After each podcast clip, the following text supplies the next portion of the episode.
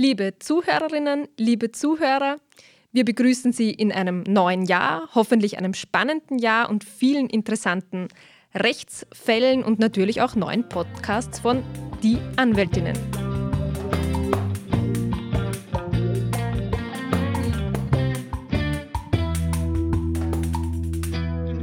Ja, wir blicken auch auf ein spannendes Jahr zurück. Für uns war es ganz besonders spannend, weil wir im Mai unsere eigene Kanzlei gegründet haben. Kiefer und Engelmeier, Rechtsanwältinnen. Genau. Und wir hoffen jetzt, dass es genauso erfolgreich weitergeht. Ja, Susi, was kannst du noch etwas aus dem letzten Jahr hervorheben oder fällt dir noch irgendetwas ein?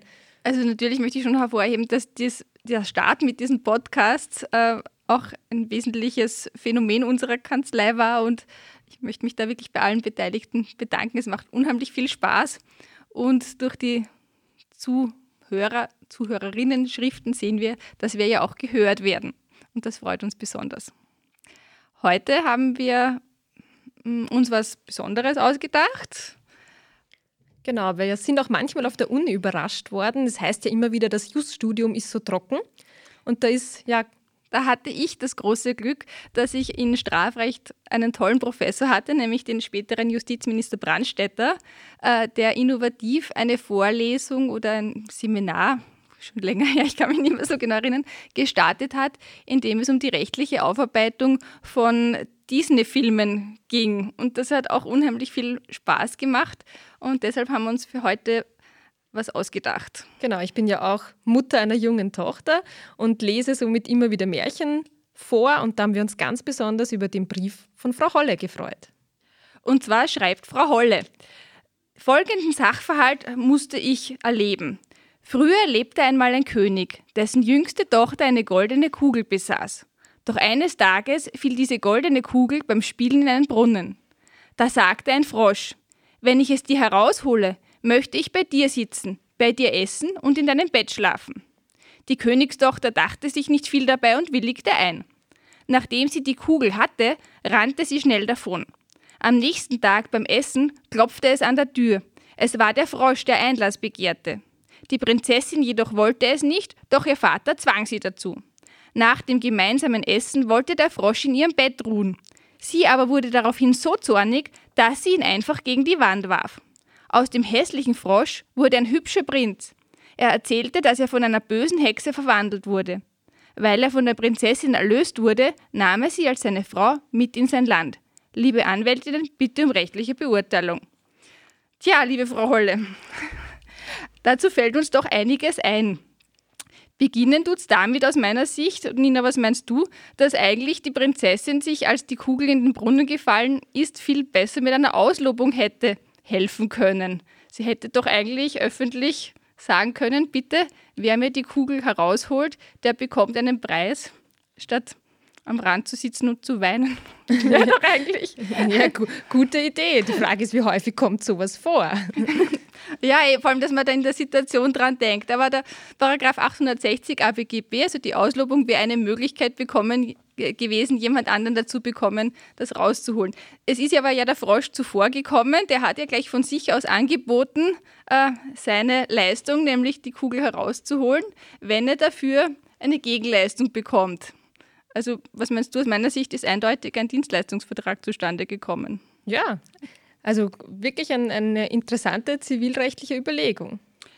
Und dass halt dann die Königstochter einfach davonrennt, ist nicht nett.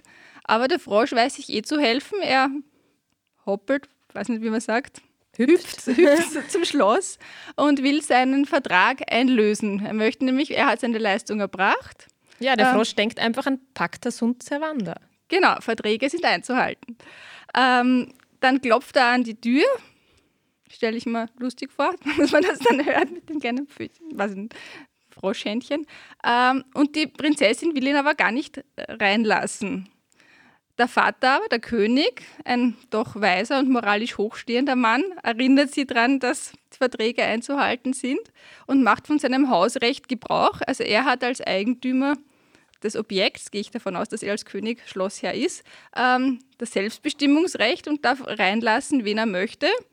Und daher kann eigentlich auch die Prinzessin, die ja nicht Eigentümerin ist, sich auch nicht dagegen wehren. Siehst du das auch so? Ja, ganz, ganz klar. Ja. Gut, dann essen die gemeinsam und dann will der Frosch ins Bettchen. Das ist süß, aber die Prinzessin, die irgendwie anscheinend nicht so gut erzogen ist, äh, klatscht das arme Viecherl an die Wand. Also da sind wir ganz eindeutig bei der Tierquälerei nach 222 StGB. Ähm, wer ein Tier roh misshandelt oder ihm unnötige Qualen zufügt, ist mit Freiheitsstrafe bis zu zwei Jahren zu bestrafen. Also selbst, ich meine, mehr Vorsatz als da geht eh nicht. Die wollten dem weh und die war zornig. Äh, sonst hätten wir ja dann noch das verwaltungsrechtliche Tierschutzgesetz, nachdem es auch verboten ist, Tiere zu quälen. Ähm, die spannende Wendung ist dann, dass aus dem hässlichen Frosch durch diesen Wandwurf ein hübscher Prinz wird. Ich finde eigentlich, dass das nicht so toll ist. Zumindest hätte sie ihn küssen müssen, dann könnte man auch irgendwie eine was, was daraus ableiten. Das heißt, sie hat richtig Glück gehabt. Sie hat Glück gehabt. Sie musste ihn nicht küssen und trotzdem ist er zum hübschen Prinzen geworden. Und er erzählt dann, dass ihn die Hexe verwandelt hat. Da ist natürlich auch spannend, was war die Tat der Hexe? Also möglicherweise war auch das eine Körperverletzung. Möglicherweise war es sogar eine Körperverletzung mit schweren Dauerfolgen. Paragraph 85 StGB sagt, wer einen anderen am Körper misshandelt und dadurch fahrlässig für immer oder für lange Zeit den Verlust oder eine schwere Schädigung der Sprache, des Sehvermögens, des Gehörs oder der Fortpflanzungsfähigkeit herbeiführt. Und das werden wir bei der Verwandlung in einen Frosch sicher haben, würde ich jetzt behaupten. Wir stellen es uns einfach auch wirklich schmerzhaft vor, diese Verwandlung. Ja, außerdem hat er dann nicht mehr diesen Gebrauch seiner vorigen Gliedmaßen, sondern ein krumme Beinchen, eine grausliche Haut. Und genau. wahrscheinlich ist die Sprache auch nicht mehr so ausgeprägt.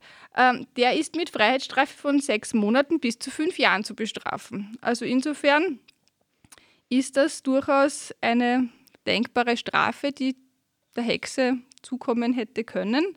Dass jetzt dann der Prinz die Prinzessin noch mitnimmt für den Wandwurf, finde ich sehr nett von ihm. Ähm, und Fakt ist, die Prinzessin hat sehr viel Glück gehabt, weil sie, obwohl sie den Vertrag nicht eingehalten hat, einen hübschen Prinzen bekommt. Und mitgenommen wurde. Na bitte. Liebe Frau Holle, ich hoffe, wir haben den Sachverhalt rechtlich ausreichend beurteilt äh, möchten aber bitte schon davon abraten, dass hinkünftig weitere solche Sachverhalte erlebt werden.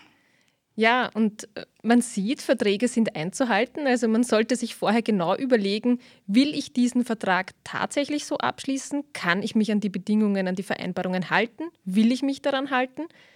Und eines haben wir vielleicht äh, nicht besprochen. Überlegen könnte man sich noch, wie alt war die Prinzessin überhaupt? Konnte ah. sie so einen Vertrag abschließen?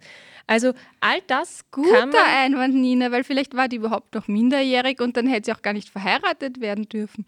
Ja. Also, stimmt. Also manchmal gibt es Sachverhalte, die auf den ersten Blick einfach aussehen, aber wenn wir sie rechtlich prüfen und bis ins Detail alles berücksichtigen, finden wir doch die ein oder andere Lösung und, und ja, möchten Sie unterstützen bei Ihren Wünschen. Gut, in diesem Sinne sagen wir Danke fürs Zuhören. Wir freuen uns auf weitere Zuhörerbriefe und, und die Beantwortung Ihrer Fragen natürlich auch gerne. Ja. Und wünschen noch einen schönen Tag. Dankeschön, auf Wiederhören. Wiederhören.